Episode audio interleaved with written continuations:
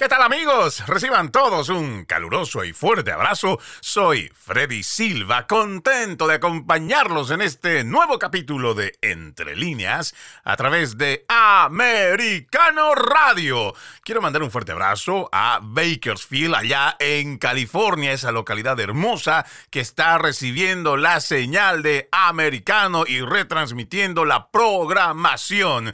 Reciban ustedes un cordial, cordial saludo y esperamos que sigan nuestras emisiones diarias y se vayan enterando de todo aquello que no te cuenta, que no te dice la prensa progresista, esa prensa mentirosa, aliada de la izquierda, que manipula o por último decide qué debe informar o qué le interesa a la gente cuando en realidad van ocultando mucha de la información importante para el público en español. Pero bueno, también queremos mandar un saludo para toda la gente de Nueva York, Florida y cualquier parte de la Unión Americana que nos estén escuchando a través de nuestro portal www.americanomedia.com y también quiero invitarlos a que descarguen nuestra aplicación Americano. Está disponible para Apple y Android y es completamente gratis. El día de hoy estaremos hablando sobre la organización sin fines de lucro Southern Poverty Law Center o el Centro de Leyes de Pobreza del Sur,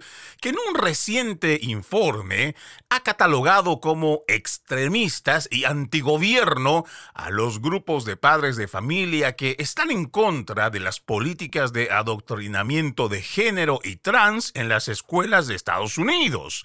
¿Por qué una organización sin fines de lucro, tendría que apoyar políticas socialistas marxistas y con qué autoridad califican ellos de extremistas a los padres de familia? Esta batalla por la educación de los hijos ¿Llegará a su fin o es que apenas y estamos comenzando? Trataremos de responder esas y otras interrogantes haciendo mención precisamente del artículo publicado desde esta organización mencionada. Pero antes de entrar de lleno en este tema, permítanme hacer referencia a una publicación que salió el día de ayer en thepoliticsbrief.com, donde habla de un tema que hemos venido dándole seguimiento. El título de este artículo es La representante de la Cámara confirma que el informante del FBI muestra que el pago de soborno de 5 millones de dólares se habría hecho de forma directa a el entonces vicepresidente Joe Biden, hoy presidente Biden.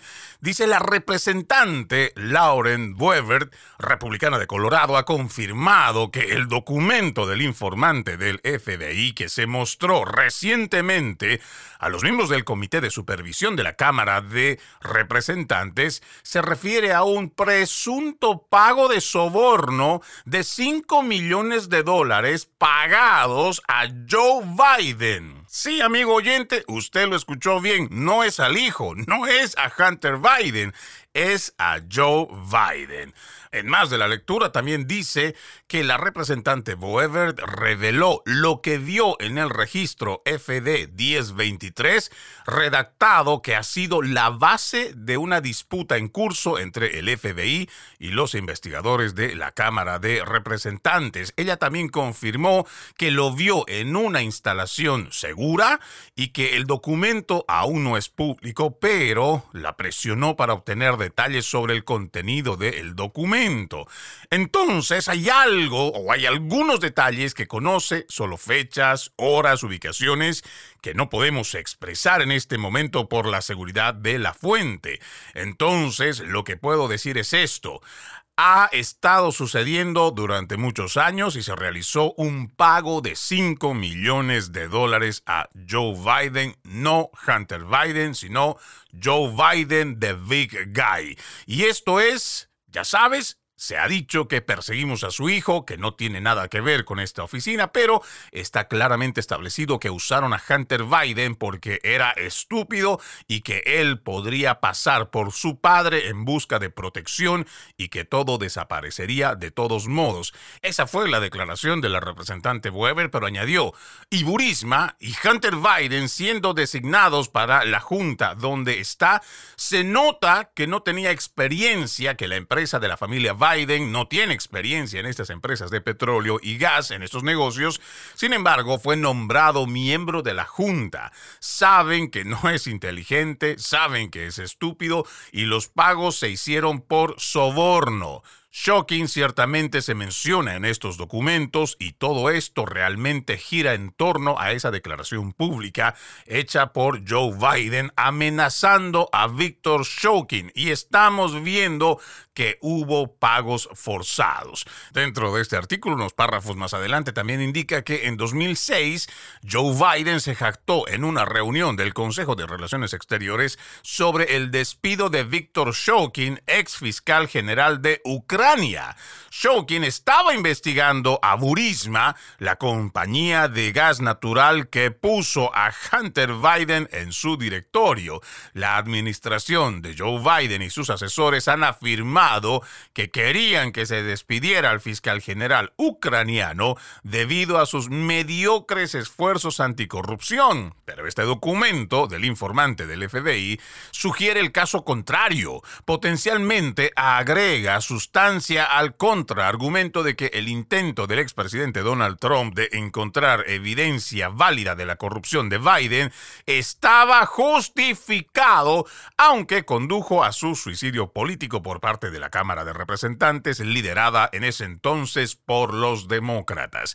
Aquí hay datos que me parece que son muy importantes que los mencionemos y por qué es que hacemos también el señalamiento de esta noticia, no solo porque le hacemos seguimiento, sino porque los demócratas, encabezados por Joe Biden y el resto de sus secuaces, vienen con mentiras tras mentiras. Y cuando se trata de delitos, por mucho que ahora sigamos manejando el término de presunto, de todos modos existe una persona física real que anuncia que tiene esa documentación, que hoy está en la clandestinidad porque también teme por su vida. No tiene la seguridad, no tiene la confianza de que en los Estados Unidos pueda tener un juicio justo, un juicio correcto. ¿Por qué? Porque hemos visto el accionar no solo de los fiscales, que son algunos de ellos muy progresistas y además abierta y públicamente han recibido dinero de George Soros solamente por mencionar a alguno de estos nombres. Aquí vemos que hay muchísima tela por donde cortar, pero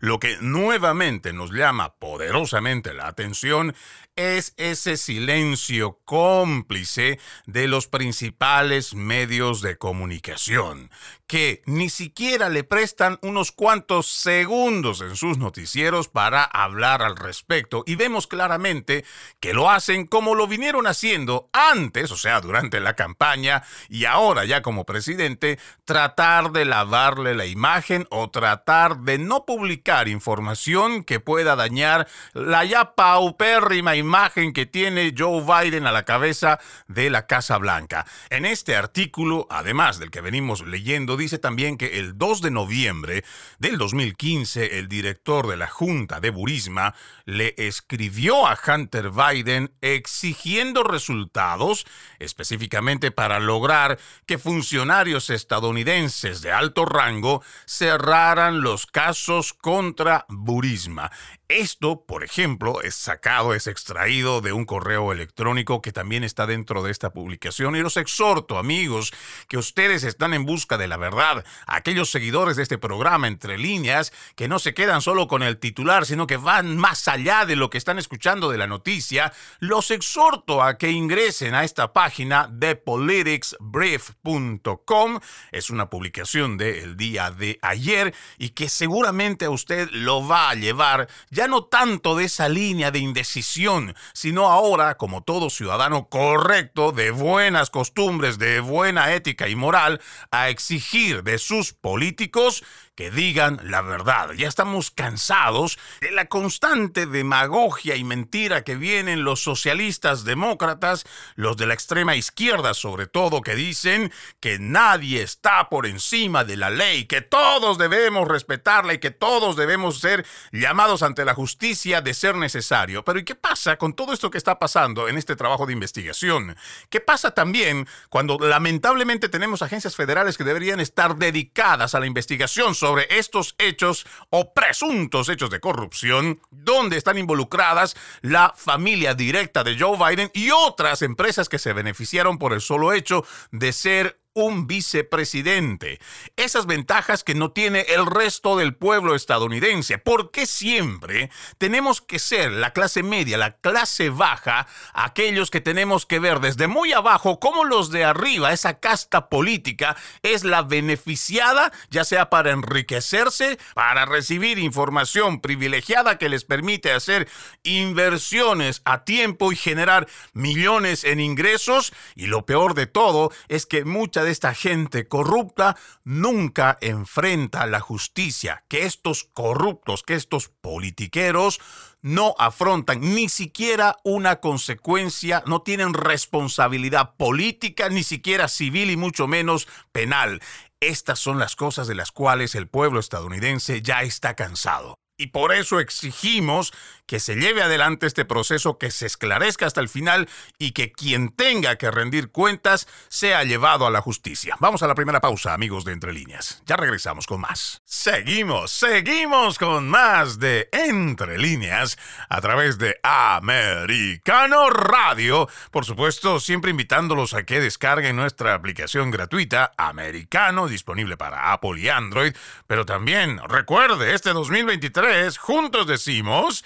No más fake news. No más noticias falsas. Para ello, le proponemos nuestro portal www.americanomedia.com, www.americanomedia.com, donde estará muy bien informado.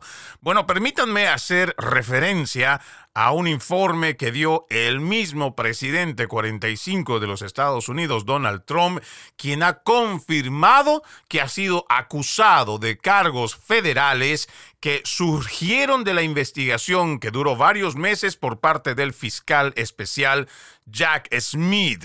El presidente dijo, la administración corrupta de Joe Biden ha informado a mis abogados que he sido acusado aparentemente por el engaño de las cajas, a pesar de que Joe Biden tiene 1.850 cajas en la Universidad de Delaware, cajas adicionales en Chinatown, D.C. e incluso más cajas en la Universidad de Pensilvania y documentos esparcidos por todo el piso de su garaje donde estaciona su Corvette y que está asegurado solo por una puerta de garaje que es delgada como el papel y está abierta la mayor parte del tiempo. Esta es una declaración que usted, amigo oyente, también lo puede encontrar en Truth Social, la aplicación del presidente Donald Trump, donde hace referencia a este proceso, investigación, como quiera llamarlo, que nosotros habíamos alertado en su momento cuando el Departamento de Justicia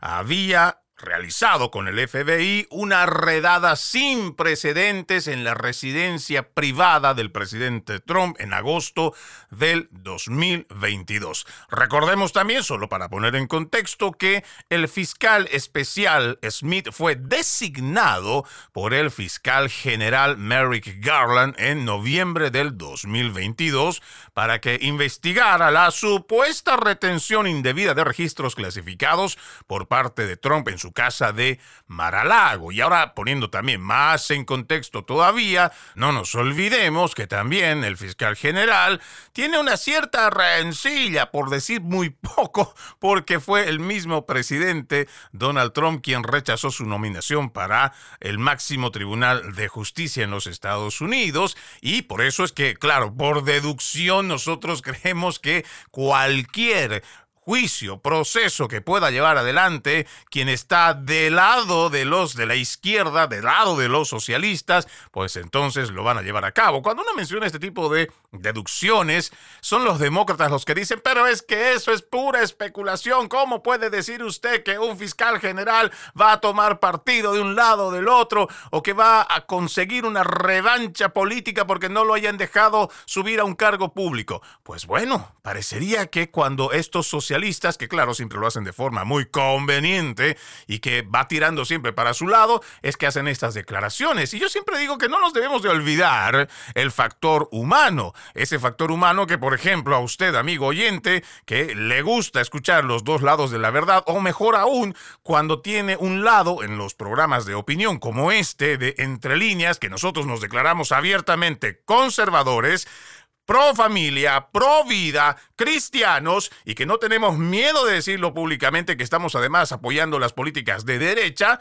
pues la gente por esa misma afinidad por lo que llamamos el factor humano decidirá escoger escucharnos a través de Americano Radio. porque esa función se la podemos quitar a un fiscal general que podría estar resentido porque no le permitió Donald Trump cumplir su sueño político? Pero volviendo al tema, el presidente Trump también hizo una posterior publicación donde confirmaba su comparecencia programada ante el tribunal, expresando su incredulidad de que un expresidente pudiera verse en tal situación. El expresidente también destacó sus sólidas cifras en las encuestas a pesar de sus problemas legales al liderar a todos los candidatos para las elecciones presidenciales del 2024. Trump dijo, Nunca pensé que fuera posible que algo así pudiera pasarle a un expresidente de los Estados Unidos quien recibió muchos más votos que cualquier presidente en ejercicio en la historia de nuestro país y actualmente lidera por mucho a todos los candidatos, tanto demócratas y republicanos, en encuestas de la elección presidencial 2024. Y lo que dice él es bastante cierto. Hace tan solo unos años atrás, nadie podría imaginar que un expresidente sea tratado de la forma como está siendo tratado Donald Trump, que como ya lo hemos dicho en más de una oportunidad, lamentablemente tenemos un departamento de justicia que hoy tiene un accionar partidario, político partidario, que lo que hace es elegir, no sabemos si a conveniencia política o por cualquier otra circunstancia, elige lo que consideran pueden ser casos que le generan algún tipo de rédito, ya sea para la administración actual en la Casa Blanca o simplemente para esa línea que ha venido demostrando esa agencia o las agencias federales que están debajo del Departamento de Justicia, que es un lineamiento casi total de izquierda. Incluso hemos ido dando a lo largo de muchos programas como lamentablemente una institución que en años atrás era creíble, respetable y que tenía muy buena reputación, hoy lamentablemente vemos que han estado actuando de una forma muy grosera, partidista, política, con una filosofía totalmente de izquierda y que pocos son los que hay adentro, podríamos decir que tienen una mirada neutral y un trabajo neutral. Muchos de ellos, y eso en base a muchas de las declaraciones y documentos que hemos ido sacando del mismo Congreso que ha llevado adelante trabajos de investigación, sumados a ellos lo del fiscal John Durham, pues hemos ido confirmando que lamentablemente muchas de esas oficinas y lamentablemente muchos de esos empleados trabajan para la izquierda. En muchas de sus investigaciones lamentablemente tienen una parcialidad con aquellos que están a favor de las políticas socialistas. Pero si eres conservador, si eres de derecha, lamentablemente no juegan de la misma manera. Y digo juegan porque cuando ya se habla de abuso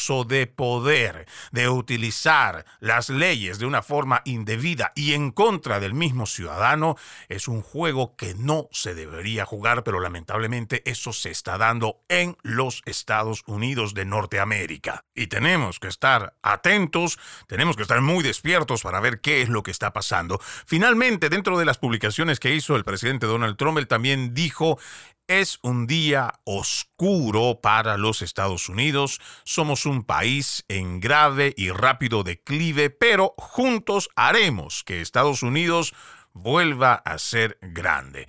Como dato adicional, en las mismas palabras del presidente Donald Trump, ha dicho que él ha sido citado para comparecer en el Tribunal Federal de Miami este próximo martes a las 3 de la tarde. Los cargos exactos de los que los fiscales federales están acusando a Donald Trump no han quedado claros de forma inmediata. El Departamento de Justicia no ha hecho un comentario o declaración pública a través de las vías oficiales. Lo que sí se va confirmando es la declaración que habíamos estado escuchando a lo largo de esta semana, que decía que los fiscales federales habían notificado a Donald Trump de que es un objetivo criminal y que es probable, eso es lo que decían, que sea acusado de manera inminente sobre la investigación de presuntos documentos clasificados, incluso cuando el Departamento de Justicia había negado retrasar los cargos para dar tiempo a investigar las denuncias de manipulación de testigos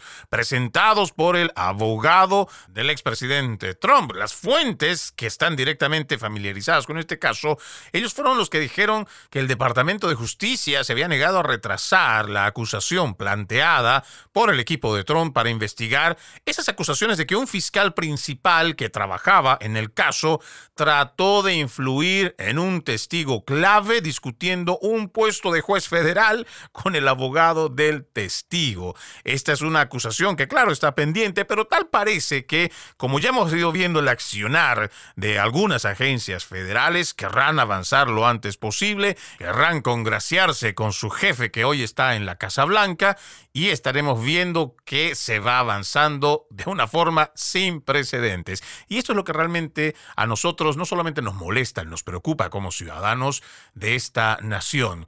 ¿Por qué la justicia se ensaña de una forma con unos y cuando se trata de otros simplemente los dejan en la impunidad. Porque cuando hablamos de expresidentes o exfuncionarios, muchos de ellos han tenido en su poder miles de documentos clasificados y no clasificados. Lo decía el mismo Donald Trump a través de sus declaraciones. Más de mil documentos clasificados los tenía Joe Biden y no de cuando era vicepresidente, incluso de cuando era senador. Y por más que trató de convencer a esa prensa progresista, mentirosa y aliada de la izquierda de que estaban esos documentos en un lugar seguro, Mentira, estaban ahí en un garaje dentro de su auto y no tenía ningún tipo de seguridad. Pero así es como está funcionando lamentablemente la política y la justicia en nuestro país. Dependerá de cada uno de nosotros el hacer un cambio. Ya vienen las elecciones. Será su poder el poder del voto el que pueda cambiar el rumbo por el cual estamos yendo en los Estados Unidos. Seguimos, seguimos con más de Entre líneas a través de Americano Media. Mandamos un fuerte abrazo a toda esa hermosa gente de Bakersfield en California que a partir de esta semana se une a la transmisión de Americano Radio. Y ya lo saben, ustedes tienen la oportunidad de poder escuchar la verdad, aquellas informaciones que no te cuenta la prensa progresista, esos principales medios de comunicación que ya sea de forma intencionada, inconsciente o consciente, deciden qué es lo que debe escuchar el ciudadano, más no informar todo lo que está pasando, sobre todo en política. Y es importante que nosotros tomemos conciencia de que hay medios, porque todavía los hay, como Americano Media, que están llevando adelante una batalla en contra tanto de las fake news como de la manipulación de la información. De igual forma, como en California queremos llegar hasta Nueva York y el resto de la nación que escucha la programación de Americano y por supuesto los que ya han descargado nuestra aplicación Americano disponible para Apple y Android ya lo saben, es totalmente gratis. Vamos a entrar de lleno en el tema propuesto para hoy, que tiene que ver con esta publicación de la organización sin fines de lucro Southern Poverty Law Center, que ha catalogado a uno de los grupos que hemos considerado y además que tenemos como invitados aquí en Entre Líneas el grupo de Moms for Liberty, a quienes han tachado de extremistas, antigobierno y muchos otros calificativos a través de un reporte que vamos a ir leyendo, pero me parece importante que vayamos haciendo mención de este grupo, quiénes son, ¿Cuáles son sus objetivos? ¿A qué apuntan ellos? ¿Están alineados políticamente con una filosofía o partido político?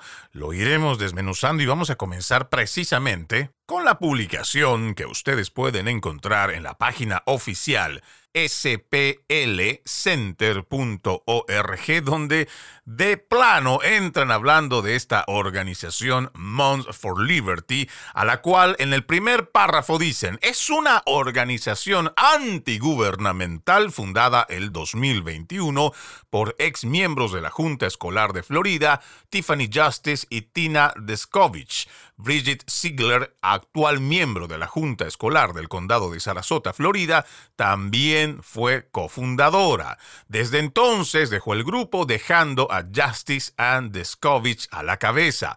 Moms for Liberty y sus capítulos nacionales combaten lo que consideran el adoctrinamiento woke de los niños, abogando por la prohibición de libros en las bibliotecas escolares y apoyando a los candidatos para cargos públicos que se alinean con los puntos de vista del grupo. También usan sus múltiples plataformas de redes sociales para atacar a maestros y funcionarios escolares, abogar por la abolición del Departamento de Educación, promover una propaganda de conspiración y difundir imágenes y retórica de odio contra la comunidad LGBTQ. De esta forma es como esta agrupación se refiere a otra agrupación, pero como siempre, aquí en Entre Líneas, invitamos a los oyentes a que ejerciten ese músculo de actitud crítica y vayamos haciéndonos preguntas, ¿no?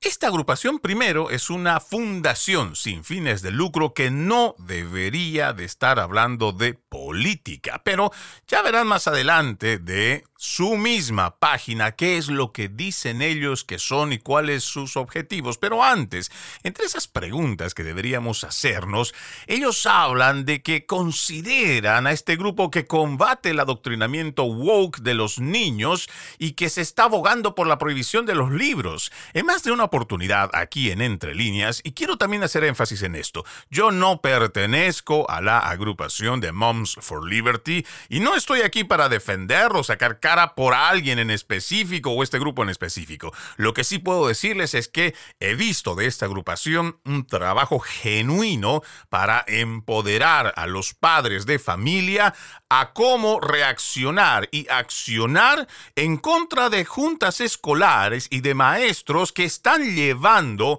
filosofía política y adoctrinamiento a las escuelas. Y no estamos hablando de jóvenes adolescentes que ya están a punto de entrar en las universidades. No, están metiendo adoctrinamiento incluso en niños de 5, 6, 7 años y eso no es correcto. Así que independientemente que usted forme o no parte de esta agrupación o de cualquier otra que defienda los derechos de los padres, pero sobre todo la inocencia de los niños que no tendrían por qué estar hablando a una edad temprana de sexo o de género, nosotros vamos a dedicar este programa para poder hablar no solo de esas organizaciones en favor de los padres, sino también, por supuesto, a desvelar a aquellas que en nombre de la justicia social, racial, equidad y demás palabras progres vienen aquí a hacer acusaciones de manera pública y además difamaciones que es desde nuestro punto de vista como lo interpretamos. Pero sigamos leyendo de cómo se expresan en cuanto a esta organización. Según ellos, en este mismo artículo dice, Moms for Liberty es un grupo anti-inclusión estudiantil que se presenta como una organización moderna de derechos de los padres que busca unificar, educar y empoderar a los padres para defender y proteger sus derechos de paternidad en todos los niveles del gobierno.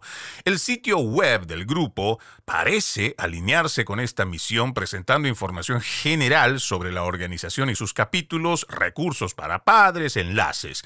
Las cuentas de las redes sociales y actividad en el mundo real de la organización nacional y sus capítulos reflejan puntos de vista y acciones que son antigubernamentales y propagandistas de conspiración, anti-LGBTQ, anti-identidad de género y currículo anti-inclusivo. Cuando yo leo estas palabras, me vienen a la mente muchas incógnitas. Primero, ¿cuáles son los parámetros que esta gente utiliza para poder definir qué es antigobierno, qué son acciones antigubernamentales y propagandistas de conspiración. Porque no nos olvidemos que esto de antigobierno ya es un término que está haciendo a decir que hay personas que son anarcoestatales o son anarcocapitalistas, son gente que no quiere tener un gobierno, que no quiere ser sometido por un gobierno, y esa no es la finalidad que tiene la gente que es disidente. Muy distinto sería si utilizaran el término de oposición, porque nos parece que eso podría ser mucho más adecuado, porque nosotros entendemos que en la política, porque aquí estamos hablando de política, de otra forma no estaríamos inmiscuidos en este tema, y usted dirá, pero ¿qué tiene que ver la política con la educación? Pero es que tiene que ver mucho, porque se supone que son aquellos que están ahora en una junta escolar y que están recibiendo fondos tanto del Estado como del gobierno federal, los que terminan delineando a través de esos fondos y además de la decisión de las juntas escolares que casi ya no consultan con los padres, qué es lo que van a aprender los hijos. Entonces, si yo soy un opositor, si yo soy un disidente de las políticas que lleva adelante un gobierno, y vamos a decirlo de forma clara, este gobierno de Joe Biden es un gobierno socialista. Y por ende, lo mismo que han hecho allá Hugo Chávez Frías en Venezuela, Fidel Castro y toda la bola de maleantes, castristas allá en Cuba, ya ni hablar del resto de otras naciones, donde lamentablemente han ido imponiendo esta figura a través de la herramienta política, el populismo, han ido implementando estas políticas socialistas que hoy vemos han endeudado a sus naciones, las han empobrecido y además han corrompido los poderes del Estado, especialmente el poder judicial. Pero volviendo a este tema como lo plantean desde esta organización que llaman a grupos disidentes antigubernamentales, nos parece que eso también es un craso error volviendo al concepto. Y no nos olvidemos también que esta izquierda progresista lo que hace hoy es cambiar los conceptos, los difumina de una forma que ya la gente no lo pueda entender. Y por eso es que utilizan este nombre o esta palabra de antigubernamentales, como a decir, estas personas son anarquistas, lo que no quieren es tener un gobierno, lo quieren destruir. No, señor. Como cualquier otro conservador, lo que se busca al hacer un papel de disidente es tratar de reformar y corregir aquello que no es correcto, aquello que no está bien. Y volvemos a insistir y lo diremos las veces que tengamos que decirlo. Los niños, los menores de edad de 5 años, de 6, de 7, de 8, de 9, no tienen por qué estar hablando de sexo, mucho menos de estar haciendo ejercicios de masturbación o que tengan que estar viendo cómo darse placer anal, oral y con ejercicios muy explícitos o con libros que tienen contenido pornográfico o imágenes sexuales explícitas. Ya este gobernador aquí en la Florida, Ron DeSantis, tuvo la valentía de enfrentar a todo este aparato progresista y aunque se ha ganado muchos enemigos, también tiene muchos adeptos porque somos muchos, somos miles, y no millones los padres de familia quienes no estamos de acuerdo con que se tenga que sexualizar a los niños a tan temprana edad. Incluso en los mismos adolescentes se tiene que tener tino y también tiene que haber otra forma de educación sexual que permita tener valores y respeto por sí mismo y no estar llevando con ingeniería social a que los niños encuentren placer en todo lo que vean y que vayan resumiendo, según lo que promueven, su misma ideología de que el amor simplemente se reduce al sexo y por ello es que tienen que enseñarles todo esto. Vamos a una nueva pausa, amigos de Entre Líneas. Seguimos, seguimos con más de Entre líneas a través de Americano Radio. No se olvide que tenemos nuestro portal www.americanomedia.com donde usted estará muy bien informado y juntos diremos este 2023 no más fake news, no más noticias falsas. También lo invito a que descargue nuestra aplicación americano totalmente gratis. Hoy estamos hablando sobre una publicación que hace un grupo al cual ya consideramos de izquierda, sino de ultra izquierda, que habla sobre una organización que apoya y empodera a los padres de familia para que exijan, reclamen, protesten en contra de aquellas políticas de género, lo mismo que políticas trans, que poco favor le hacen a los niños en las escuelas. Estamos revisando este artículo donde destacan como un grupo extremista a Moms for Liberty, un grupo que se encarga de empoderar a los padres de familia En uno de los acápites, en uno de los párrafos, dice, quizá lo más importante en su guerra contra las escuelas públicas, ojo ah, con lo que dice, es una guerra contra las escuelas públicas y quienes apoyan la lucha de Mons for Liberty para eliminar el Departamento de Educación. La defensa de la abolición del Departamento de Educación ha sido una causa común de las organizaciones antigubernamentales, desde la Sociedad John Birch hasta el Partido de la Constitución. Ahora, yo me hago muchas preguntas con relación a la participación de este Departamento de Educación. Independientemente que esté en manos de los demócratas hoy o de los republicanos después, nos parece que la misma existencia de este Departamento de Educación es irrelevante o por lo menos no tiene razón de ser. Y le explico por qué. Si cada estado se encarga a través de sus legislaturas, porque además cada estado tiene dependencia en muchos temas y entre ellos la educación, ¿por qué tendríamos que tener una especie de agencia supraestatal que vaya en contra o en algún momento tenga que verse confrontada con las decisiones autónomas que tiene un estado sobre temas referentes o que además son propios de cada estado? Esto genera conflicto, pero además no veo la necesidad de que un departamento de educación tenga o quiera llevar algún tipo de enseñanza, adoctrinamiento a través de un gobierno federal con el dinero de todos los contribuyentes para que después se vean frenados, limitados por las decisiones otra vez autónomas de cada estado.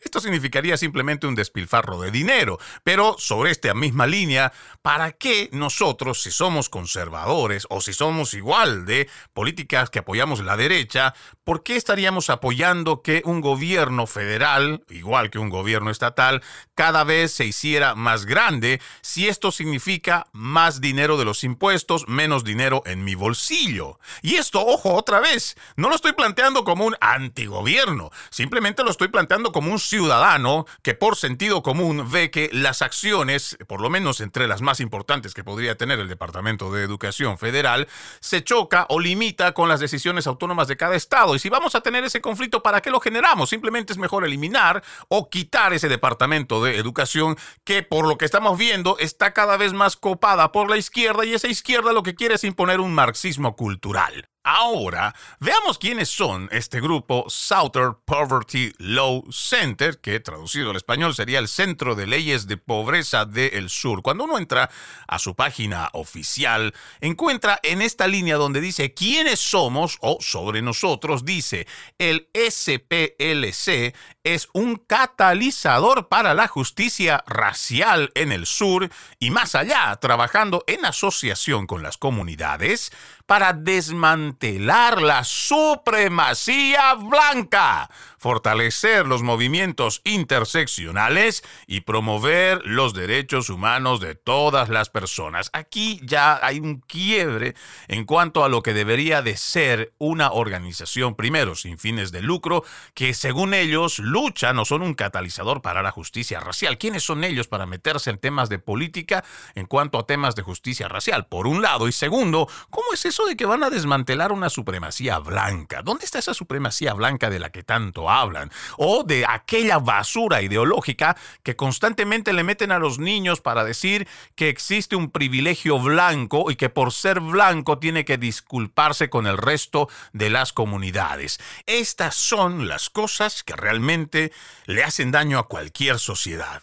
Imagínese usted que su niño que nació blanco, no porque quiso, no porque eligió, no porque alguien decidió cuáles eran los ADNs que se iban a mezclar y dijeron este niño tiene que nacer blanco y resulta que cuando va a la escuela ya está todo dinamitado con tanta ideología y que este niño cuando llega no solamente es acosado, o sea, le hacen bullying, le hacen ofensas y todo en base al color de su piel por ser blanco. Muchos tratan de llamarlo incluso un racismo a la inversa, que no es un racismo igual como el que ha sido el que ha hecho el blanco en contra del negro o del hispano, no, el otro racismo es el que vale. No, señores.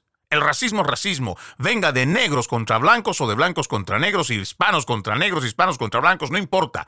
El racismo es racismo, no importa cómo ustedes lo quieran maquillar. Y aquí no se vale que a un niño que es inocente de cualquier cosa que pudo haber pasado hace 50 o 100 años, se le tenga que decir que ese niño tiene algún tipo de culpa y que por ello, y que porque existe en su mente de estos ideólogos un sistema blanco opresor y que además existe un privilegio blanco, estos niños que nada hicieron y que son inocentes tengan que ser sometidos a que tengan que disculparse. Eso no es correcto, eso no se tiene que hacer y mucho menos estar promoviendo este tipo de ideologías en las escuelas, porque ya hemos visto que tanto dentro como fuera de las aulas y de las instituciones educativas, esto lleva a confrontaciones, esto está llevando a peleas entre los mismos estudiantes y está habiendo constantemente acosos entre los adolescentes adolescentes a quienes en turbas, porque también son cobardes, que no atacan de a uno, sino atacan de a diez o de a veinte,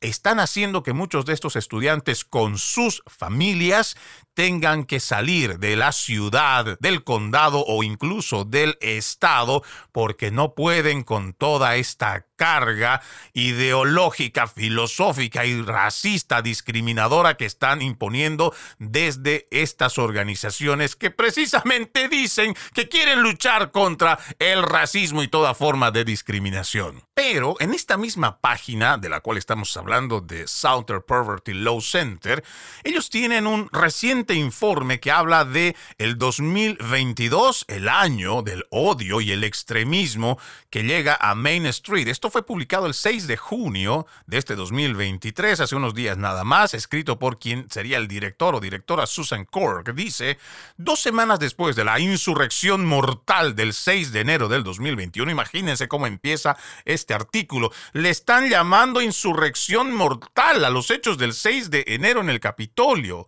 Es que esto es terrible. Pero a ver, vamos a continuar. Dice, me uní al SPLC para liderar su trabajo histórico para rastrear, exponer y contrarrestar el odio y el extremismo en los Estados Unidos. Con nuestra democracia en crisis y el peligro de la gran mentira del presidente Donald Trump expuesto, tenía la esperanza de que los líderes políticos de ambos partidos optaran por proteger a nuestra nación de los extremistas. Imagínese usted, amigo oyente, a todos aquellos patriotas que fueron a denunciar irregularidades en el sistema electoral los llaman extremistas, pero además vuelven a insistir lo que desde el gobierno de Joe Biden salieron a decir los demócratas y demás secuaces, la gran mentira. Esta gran mentira que se impuso como ingeniería social para que ningún ciudadano estadounidense denuncie de posibles irregularidades en el sistema electoral, sino que den por sentado que Joe Biden era el más votado, el más querido por los estadounidenses. Mentira, pero llamar a lo del 6 de enero de 2021 insurrección mortal, eso ya es otro nivel. Ya sabemos de dónde viene este grupo y sabemos hacia dónde va. Un grupo de izquierda que no escatima en usar adjetivos para aquellos que son disidentes a este gobierno socialista. Tendremos que constantemente ejercitar nuestra actitud crítica para no caer en esta trampa, para no caer en estos engaños de la izquierda progresista. Soy Freddy Silva. Gracias por acompañarme. Que tengan un bendecido fin de semana. Los invito a que continúen con la programación de Americano Radio.